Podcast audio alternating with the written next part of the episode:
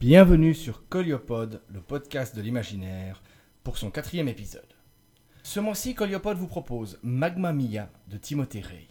Enseignant de lettres et d'histoire géo, Timothy Ray est un auteur à l'aise dans tous les genres de l'imaginaire science-fiction, fantasy, fantastique, et dans toutes les formes poésie, nouvelles, romans. Deux constantes se retrouvent néanmoins dans ses écrits le goût du jeu sur le vocabulaire et un humour toujours présent. Magma Mia est paru dans le recueil des Nouvelles du Tibar en 2010 aux Moutons électriques. Les nouvelles du recueil contiennent un humour féroce et un lexique inventé haut en couleur, narrant des événements se déroulant sur le mystérieux et imaginaire continent de Tibar. Magma Mia est lu par la comédienne et metteuse en scène suisse Viviane Bonelli, qui avait déjà œuvré pour le premier épisode de Colliope. Alors prenez place à table, préparez vos papilles et dégustez sans modération cette nouvelle. Magma Mia par Timothée. Écoute, je te l'assure, Tuburt, certains Ephafnes ont survécu sans se faire tous ratatiner à la taille de lézard par les thaumaturges durant la guerre des sorts. Ben tiens, et ils seraient où tes Ephafnes grand format? Leurs ancêtres, quelques survivants, se sont réfugiés dans les fjords déserts de la côte d'hiver, tout au nord de Notal Beva. De nos jours, il en subsiste peut-être quatre ou cinq colonies. Oh, ils sont prudents et ne se montrent pas dans les régions habitées plus au sud. Ils craignent toujours autant les mages de l'Ondouaille. N'empêche que élucubration burlesque, navrante bilveseille. Norvalo, mon ami, tu te laisses mener par tes rêves, ce qui est le plus court chemin vers la ruine et la désillusion. Les derniers grands dragons, ce sont les tarasques d'ongles qui vivent au pied des héliques, et encore n'en reste-t-il qu'une cinquantaine, tant on les a chassés. Et ça, qu'est-ce que c'est? Ménageant une place sur la nappe où se déploie toute une géographie de reliefs, miettes et taches de sauce ou de vin, Norvalo Teikimzu, baron des Vax de l'Est, pose à côté des quatre vers du grand service gastronomique spectaculaire un cliché au sel d'argent dans son cadre marqueté de bois fin, très rare et cher. Seuls les elfes et tnufles de l'Ayal maîtrisent l'art délicat de la lumiscriptille, et ils ne se séparent de leur cliché qu'au compte-gouttes. Quoique le sujet en soit un peu flou à cause du trop long temps de pause ou du tremblement des mains du photographe, si ça se trouve, on y distingue un éphafne, un dragon des falaises, qui, elle déployée, dressée sur ses ergots, darde sa noire langue reptilienne en direction de l'objectif sur fond de cirque rocheux. L'arbre, à sa droite, un pipompin plumeau, donne l'échelle. On dirait bien en effet un des monstres qui jadis régnèrent sur l'Ondouaille et le Cap Brusard, semant une terreur abjecte chaque fois qu'ils quittaient leur cité des pics. Tuburt Hippolytzou, marquis de Valuf, est celui qui régale aujourd'hui. Leur repas de la Société des appétits subtils de l'archipel de Cire se tient ce mois-ci dans le cadre faussement rustique de l'auberge du Sirénon qui ronge sur l'île de Plémonie face à la Bélavante. Il saisit l'épreuve, l'examine de près, puis, comme il l'attend à Orphinque Maléodze, la rousse vicomtesse de Pnul-les-Bains, assise à côté d'Elmar Maléodzou, son épaule au long nez mélancolique. Un trucage? Tu cherches à m'offenser Bah, peu importe, j'ai mieux. Mieux? Le tnufle qui m'a vendu ce cliché m'a aussi fourni une recette. Pour cuisiner les fafnes, les abats des fafnes pour être précis, je n'ai pu obtenir de recette pour les autres morceaux. Un silence incrédule. La chair des fafnes est un mets légendaire. Les procédés pour l'accommoder ont disparu dans les ténèbres de la fin de la guerre des sorts. Il est notoire, chez les grands gourmets érudits du moins, que si l'on ne suit pas le complexe protocole de préparation à la lettre, que si l'on commet la plus minime erreur, on mourra dans d'abominables spasmes après ingestion du plat. Toutefois, correctement apprêté, les fafnes est selon d'anciens amateurs un délice digne des éveilleurs, la meilleure viande de la création, à la texture tendre et juteuse, aux fumées infiniment subtiles, ensorcelant pour longtemps le palais et l'estomac de qui a la chance d'y goûter une fois dans sa vie. Norvalo soulève un doigt. Un valet de pied accourt et sur un murmure de son maître lui remet une enveloppe. Le grassouillet baron en tire une feuille de papier lune, la déplie. Alors voilà, c'est écrit en aïalé classique, mais on a la traduction syréenne en regard, que je vous livre. Fricassé d'abat des fafnes à la sauce magma. On a d'abord des conseils généraux. Oxyre un effafne des falaises de taille moyenne en usant des précautions habituelles. Pour le dépeçage, se protéger intégralement le corps, utiliser en particulier des lunettes de fabrication minustre, ainsi qu'un bonnet long et des gants en cuir des fafnes. Suspendre l'animal tête en bas, puis inciser le cou afin de laisser le sang s'écouler. Attention, il est extrêmement corrosif. Recueillir ce sang dans une amphore de basalte qu'on scellera. Laver l'animal à grande eau. Ça ne commence pas trop bien? Coupe Tuburt. On n'a pas la liste des ingrédients. Te ignorant Les elfes ne la donnent jamais, ça fait partie de leur conception de la recette de cuisine comme voyage intérieur. Ils estiment qu'il faut laisser une part à la surprise et au suspense quand on apprête un plat. on est censé n'avoir aucune mauvaise surprise dans ce cas précis. Donc le flou et l'improvisation, merci bien. Non, pas l'improvisation, le suspense, très différent. Ne m'interromps plus. Couper les ailes à la jointure avec une scie au diamant en se gardant des mouvements convulsifs qu'elles peuvent présenter une fois détachées. Retirer la peau et la confier à un tanneur spécialisé. Ouvrir à la scie au diamant, cage thoracique et bouclier ventral. ôter intestin, Premier estomac, poumon, langue et bien sûr glandes et poches à plasma, en utilisant des pincettes et des gants à feu pour ces dernières. Même plusieurs semaines après le trépas de la bête, elles sont encore actives. Et les serrer dans un sac d'irlise inifuge. Ajouter l'amphore contenant le sang en la maintenant scellée. Enterrer le tout sous deux toises de sable Prélever viande et bas restant en arrosant régulièrement d'huile et de sommeil. Veillez à ne recevoir aucune éclaboussure. Enterrer les ailes et le reste de la carcasse sous deux toises de sable. Maintenant, on passe aux choses sérieuses. Préparation des abats en sauce magma. Gardez la protection intégrale mentionnée ci-dessus. Coupez en lanières épaisses deuxième estomac, foie, cœur, rognon, vessie, gravitationnel et gésier inférieur.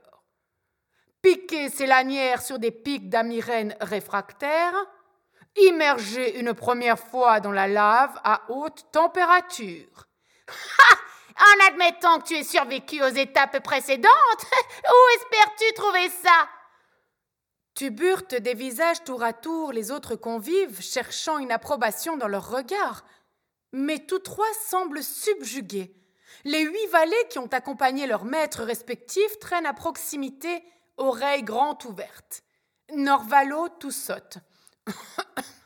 Et la mer des Bouches, au sud-est de cette excellente auberge, un bon quart des îles sont des volcans en activité. Certes, un volcan, ce doit être une chose aisée que d'y préparer un repas. Je ne vous ai pas déjà parlé de l'île d'Ortarazl, la montagne du festin, dont j'ai lu une description dans Véoscalon le marmotteur. Une source de lave régulière s'y écoule, à travers une enfilade de grottes aménagées jadis au temps de l'empereur Cassible pour la préparation d'un tel repas. Orphinque lève les yeux vers un plafond artistement enfumé où se croisent des poutres de vombes bleu-noir assemblées en étoiles. Si, Norvalo, tu nous en as parlé, en précisant que tu ignorais où se trouvait l'île. Dorénavant, grâce aux indications de mon ami Tnufle, je le sais. Laissez-moi finir. Immergé une première fois dans de la lave à haute température une demi-veille durant. Quand il chointe sur un ton grave, retirez les morceaux pour les plonger dans le bouillon de captation en usant d'un chaudron de cuivre, taille 8, empli à ras, où nageront une vingtaine d'anguilles jugoptoxines. Le bouillon a été préparé avec quatre poignées d'herbes au lézard, une centaine de nuples écossais de frais et huit œufs de vreton poché. Surtout, ne pas saler.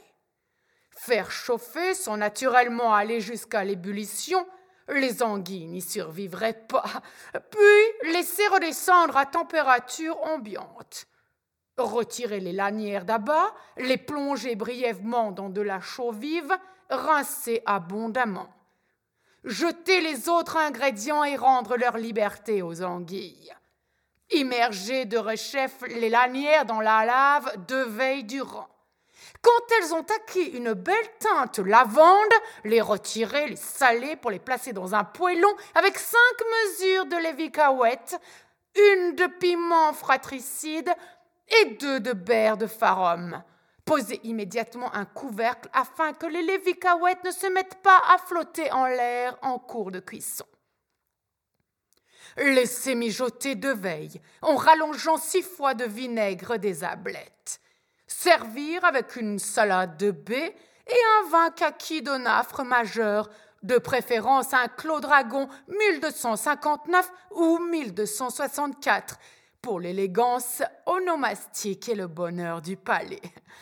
Au cuisinier, en cas de brûlure, allergie ou crise de paranoïa aiguë, consultez immédiatement un mage de cinquième gnade au moins. Au consommateur, prenez bien sûr grand soin de déguster votre plat en intérieur, portes et fenêtres fermées, puis de rester au moins quatre veilles dans le lieu clos. voilà Qu'en dites-vous? Elmar reprend bruyamment sa respiration, puis profère, hésitant. Oh, c'est trop beau, j'ai peine à y croire. Nadail Dor Urazu, le discret âne de Siroltis, un nain replé qui était resté muet jusqu'à présent, se redresse pour pointer le nez par-dessus assiette et verre. Moi non, j'y crois. Et si tu montes une expédition Norvalo, j'en suis. La vicomtesse se tourne vers son époux, les yeux luisants, lequel l'ignore et s'adresse à Norvalo. Euh, la dernière phrase, je, n'en comprends pas le sens. Cette histoire de, de porte et fenêtre close. Pour ne pas susciter l'envie des voisins, quelque chose comme ça. Ce n'est pas correct d'exhiber trop sa bonne fortune. Les elfes terminent souvent leurs recettes par ce genre de conseils. Très moraux, les elfes. Hmm. Un temps. Eh bien, on ne risque rien à essayer, non? Au pire, on aura fait une balade en Otal-Beva. Et au mieux, naturellement, en cas de réussite, on donnera d'abord le plat à goûter à un valet. Il se tourne vers sa femme. On dirait que toi aussi, cette virée te tente. Comme elle acquiesce avec vigueur, Tubur regarde les quatre autres. Je n'y crois pas du tout. Mais je ne vais pas faire ma mauvaise tête. Et puis je m'ennuyais sur mes terres. Voyager me changera les idées. On ne s'attardera pas sur les détails de l'embauche du tueur de dragons. En fait, un chasseur de fauves foiridon nommé Douing Giovanel, qui, accompagné de deux adjoints, débarque dix jours plus tard en terre de cire, dans le manoir de Norvalo, transformé en QG de l'opération. Tout comme on n'insistera pas sur l'affrètement puis le voyage des deux géolettes. À bord de la première, à destination d'Ortarazl, la montagne du festin, désormais clairement identifiée parmi 300 autres îles de la mer des Bouches, monte une brigade de laquais et cuisiniers pourvu des ingrédients et ustensiles nécessaires, avec pour instruction de tout préparer en attendant le second navire. Lequel, de son côté, embarquant les cinq nobliaux présents à l'auberge ce soir-là, plus le chasseur de fauves, ses adjoints et une dizaine de valets en sus, quitte le jour 5 de prime de vieux printemps le nord-est de la terre de Cire pour longer les ruines de la folie de Crunchu, ce chemin de fer maritime où jadis grinçaient les grandes locomotives à voile affrétées par le roi syréen, emprunte ensuite le détroit de la Chévire dans le sud de l'océan tintinabulant arctique, croise au large de la baie des Soctissom, frôlant au passage l'île en spirale. Il fait brumeux ce jour-là, ils ne voient rien et doivent croire sur parole Serre Uvecle Nimouli, le capitaine troll des lagunes. La goélette fait relâche à Tibron, port du cap Brusard, sans réel intérêt gastronomique, puis beaucoup plus loin, à Gloguet, ville aux pyramides tronquées, toutes de sable compressé, dans laquelle il se délecte d'un Waterzooi de Frumifrum aux Uds. Plus loin encore, en abordant la côte d'hiver, les voyageurs découvrent au cours d'une escale sous les monts Bélévert un lac d'eau pétillante, légèrement sucré, où un glacier lâche avec parcimonie de petits glaçons colorés, dont ils font une grande consommation et embouteillent main flacons. Après un lunécycle d'errance dans les fjords râpeux du nord de Notalbeva, il rencontre enfin un Ephafne, un jeune mâle dont ils ne viennent à bout que grâce au courage de Dwing et de ses aides, et surtout à leurs arbalètes à vrille, armes redoutables dans ce genre de chasse. Quatre valets ont l'imprudence de se faire dévorer au cours de la confrontation – Norvalo en ressort avec un bras cassé et l'un des chasseurs adjoints laisse une oreille et un œil dans un vilain retour de flamme. Le Tan Nadai, qui dans sa jeunesse a suivi une formation de sauveteur des Noirs, parvient à réduire la fracture du noble et à éviter l'infection aux chasseurs. Quant au peu qui reste des valets, il est enseveli sur place. La carcasse encore très sautante du dragon, aussitôt enveloppée d'un vaste pan d'irlise, est entraînée sur un chariot jusqu'au navire pour être hissée à bord dans la cale aménagée à cet effet, laquelle ensuite est emplie de glace de névé. Ser Nimouli lève l'ancre et la goélette, poussée par les vents polaires, fait voile vers l'est, mouille dans deux ports, Glogoé d'abord, le Waterzoï fameux et Tuburt qui a dû faire amende honorable puisqu'il a constaté de visu que les grands Ephafnes vivaient toujours, a insisté pour offrir un repas à ses pères. Puis, quelque temps plus tard, vole au vent dans l'ancienne enclave de Transpirati une friture de calmar écuyée assez décevante, avant de cingler vers le sud-ouest et les îles de la mer des Bouches. Le jour 8 du second lunecycle d'été, la goélette arrive en vue de la montagne du festin. Un volcan de type effusif, à lave fluide, qui ressemble à un monstrueux beignet noirâtre affaissé d'un côté, là où justement un port naturel accueille déjà l'autre navire, non loin duquel il jette l'ancre.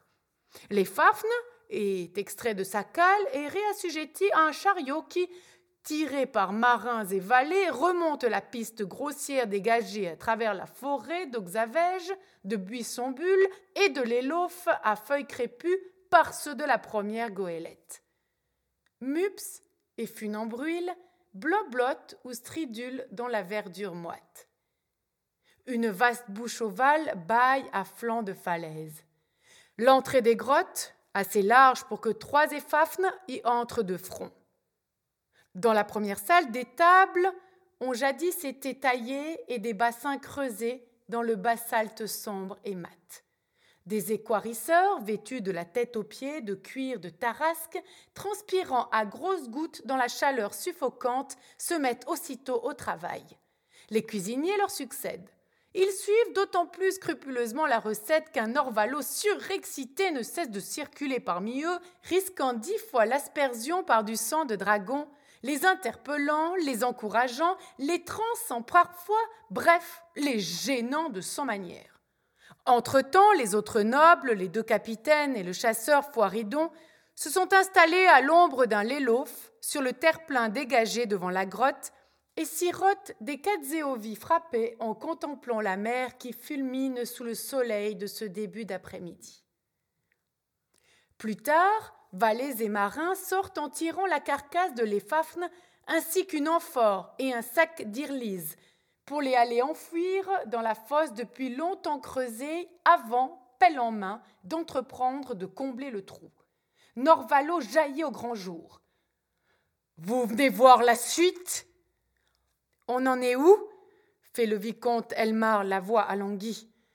Les lanières sont découpées, on passe à la précuisson. Elmar et les autres conviennent que le spectacle peut en valoir la peine et s'engouffrent dans les cuisines troglodytes. Dans la troisième grotte, sur le côté de laquelle s'écoule dans une tranchée un ruisseau de magma panaché de vapeur, la chaleur les arrête comme un mur. Quatre commis embrochent des tranches de chair sur des tiges d'amirène, tandis que deux chefs cuisiniers surveillent celles déjà enfoncées dans la lave, qui clapotent en lâchant de temps à autre un sifflement. L'odeur n'est guère agréable, soufre et caoutchouc brûlé, mais leur explique un chef larmoyant à ce stade de la préparation, ça n'a rien d'étonnant. Norvalo désigne de son bras plâtré l'énorme orifice qui baie sur la gauche. Le canal de magma longe une des parois. Mes gens m'ont dit qu'il y a un lac de lave dans la grotte du fond. Mais je vous déconseille d'y aller, on y cuit littéralement là-bas. Au fait, euh, où dînerons-nous? La première équipe a repéré une salle à manger. Venez. Le baron Dodu ressort les amène dans une autre caverne creusée plus loin dans la falaise. Bien plus fraîche, elle est occupée par une grande table triangle encadrée de bancs, le tout façonné à même le basalte. Des volets de bois pourri achèvent de se décomposer devant des ouvertures qui tiennent lieu de fenêtres.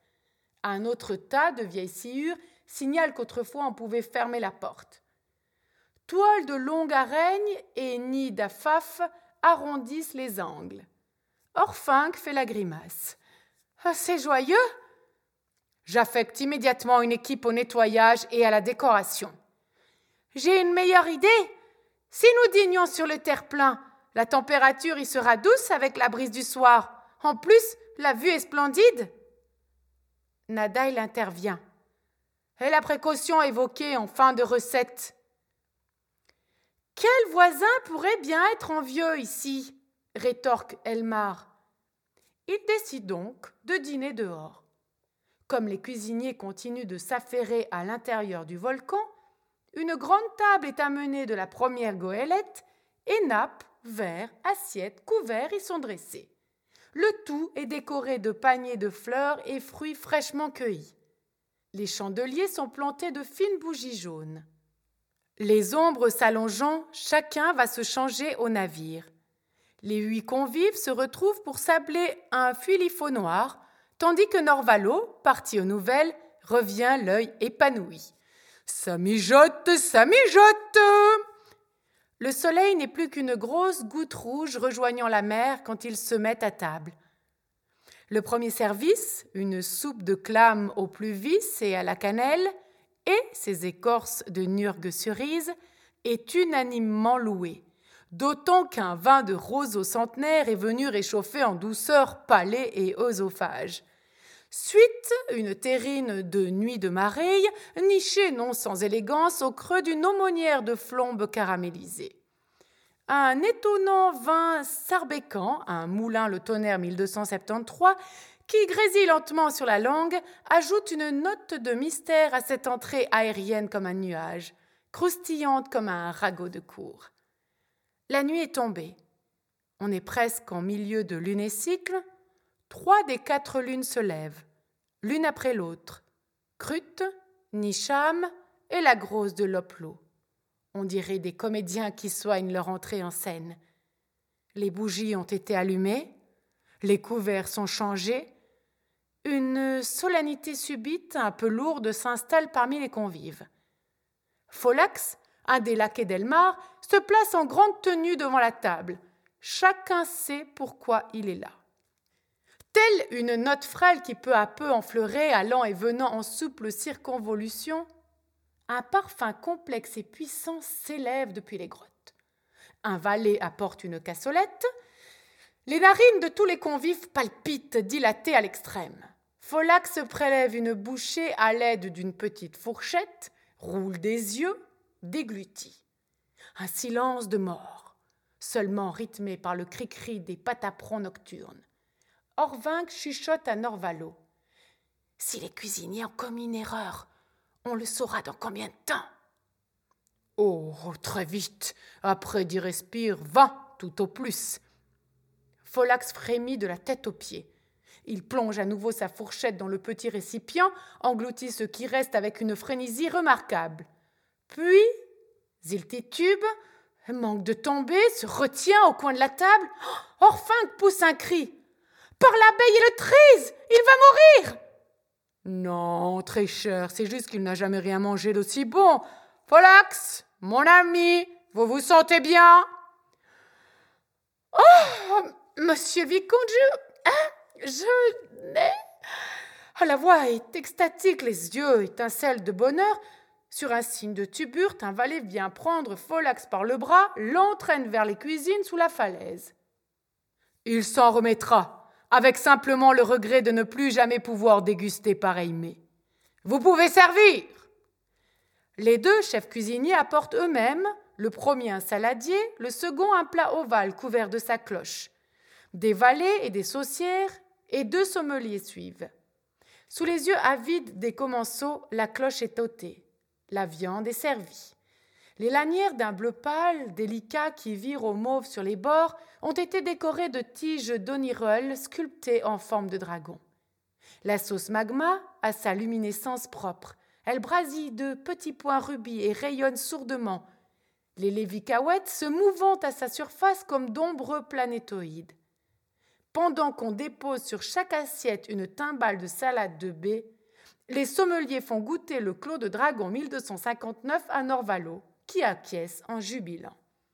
Ils commencent à manger, lentement, en silence. Quand les assiettes sont finies, et pour tout dire, vierges du moindre relief, de la plus minime goutte de sauce, le visage d'Orphinque reflète un bonheur grave. Nadail, Tuburt et Ser Nimouli pleurent sans bruit. Norvalo affiche un sourire doux et vide. Elma regarde la mère sans la voir en suçant chacun de ses doigts, l'un après l'autre, puis en renouvelant mécaniquement l'opération et encore. Le chasseur hoche la tête en poussant des rires brefs, sporadiques, et Ser Taranzok, capitaine du premier navire, pousse d'étranges petits soupirs plaintifs. Personne ne parle. Les valets qui échangent des regards intrigués ne savent pas s'ils peuvent servir le fondant de Lugel dans un lait docile aux trois miels, le dessert prévu. Comme s'il s'éveillait d'un rêve, Norvalo le premier semble reprendre contenance. Il se tourne vers un serviteur. Est-ce qu'il en reste? Très largement, monsieur le baron. Alors, qu'attendez-vous pour un deuxième service, mon ami? Une forie quiète matelasse ses paroles. Il agite son bras valide pour chasser la nuée de pataprons qui, depuis quelques instants, s'est mise à orbiter autour de la table, ajoute et que tous se servent largement. Oui, cuisiniers, laquais et marins. Il ne sera pas dit que nous autres Syriens ne traitons pas bien le petit personnel. Nul ne proteste autour de la table contre cette étonnante abolition des privilèges. Chacun s'est plus ou moins repris et commente à mi-voix avec ses voisins l'expérience extraordinaire qu'il vient de vivre. Les pataprons sont de plus en plus nombreux, et quand de funambrules, pourtant diurnes d'ordinaire, viennent sautiller sur la table entre bougies et couverts. Elma rappelle oh, que quelqu'un vienne chasser ces insectes. Son épouse, qui a un odorat développé, promène son petit néron sur les plis de sa daogène de soirée, fronce les sourcils, prend la main de son mari pour la renifler discrètement. Étrange, j'ai l'impression nous, nous dégageons une odeur très agréable. Avant qu'Elmar puisse lui répondre, Serre, Taranzok puis Nadail se mettent à crier en s'infligeant deux grandes claques. Ah Mais ça mord bruit, les pataprons s'en prennent vite aux autres convives qui, renversant leurs chaises, se lèvent en catastrophe, environnés d'un véritable brouillard d'insectes dans lequel vrombissent désormais aussi mupes, mouches à lymphe ou scoroses. D'autres animaux sortent des fourrés autour du terre-plein, des oiseaux, de petits mammifères, des reptiles. Tous convergent sur les dîneurs. Tuburt, dont la main porte une demi-douzaine de plaies, se débarrasse à coups de pied de deux lézards en criant On se barricade dans les cuisines et de foncer vers l'entrée des grottes. Tous le suivent en trébuchant. Mais à l'intérieur, où valets, équarisseurs, cuisiniers et marins, qui eux aussi étaient attablés devant l'Afrique assez d'abat, se sont mis debout pour agiter confusément des vêtements devant eux, il y a presque autant d'insectes. Remarque, ça devient le moindre de leurs soucis lorsqu'ils voient ce qui est sorti du lac de magma, au fond des grottes, et avec une étonnante rapidité se rue vers eux sur des pattes massives son corps emplissant presque le tunnel entre les cavernes, une créature longiligne, rugueuse, dégoulinante de lave, ouvre une gueule colossale tapissée jusqu'au tréfonds de milliers de crocs. Ça faisait longtemps qu'elle n'avait pas senti une odeur aussi délectable que celle de ces petites proies hurlantes, lesquelles courent en tous sens et tentent de s'enfuir sur leurs deux jambes. En vain, bien entendu. Ainsi se termine cet épisode de Coliopode. J'espère qu'il vous a plu. Je vous donne rendez-vous le mois prochain pour un nouvel épisode. Dans l'intervalle, n'hésitez pas à dire ce que vous pensez du podcast, d'en parler autour de vous et, si le cœur vous en dit, de devenir mécène sur Tipeee, de faire un don ou d'utiliser un des liens sponsorisés pour offrir ou vous offrir un petit quelque chose. Cela permet de pérenniser financièrement l'existence de Coliopode. Je vous retrouve le mois prochain pour un nouveau voyage dans les territoires de l'imaginaire.